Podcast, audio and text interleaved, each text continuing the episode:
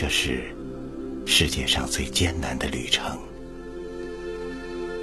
从地球的最北端出发，借助一阵吹向南方的风，这些成群结队的旅行者飞过冰川、山林、堤坝、运河，在他们身下有收割过的玉米地、灰蒙蒙的城市，也有高高架起的电线和猎人隐蔽的枪口。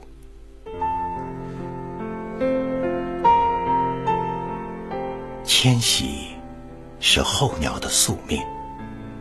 每年秋天，百分之九十八的白鹤都选择从西伯利亚飞到中国的东北部，历经九个国家，共计五千公里，最终抵达鄱阳湖过冬。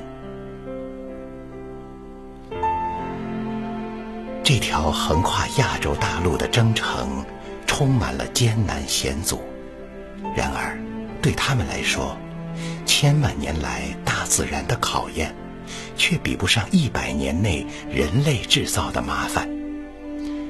那些摩天大楼拔地而起，扰乱了正常的气流；城市上空耀眼的霓虹遮蔽了引路的星光；沿途赖以生存的浆果、枯草根、植物嫩芽消失了，取而代之的。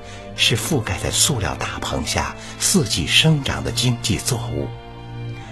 轰鸣的收割机碾过湿地，几分钟后，藏身在芦苇中的鸟窝和它们的孩子就被永远的毁掉了。这些飞行的精灵已经无法抵御四伏的杀机，因此。当历时六年的全球白鹤保护项目最终通过时，几乎没有人觉得欣喜。一位与会专家痛惜地说：“这种被誉为旗帜性物种的珍稀鸟类，全球目前仅存三千五百到四千只，而保护远不及破坏来得快。”事实上。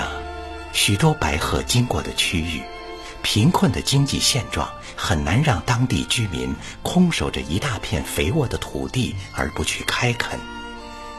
在白鹤的越冬地鄱阳湖，地方政府正在计划修建一座大坝。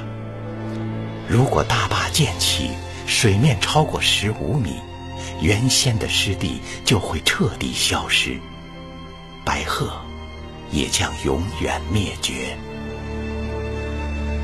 无论如何，在已经来临的秋天，这个高贵而又脆弱的种群仍将履行着他们的承诺，从北极出发，一路向南。那片覆盖着金盏花、灯芯草和青绿色芦苇的水面，还能为他们保留多久呢？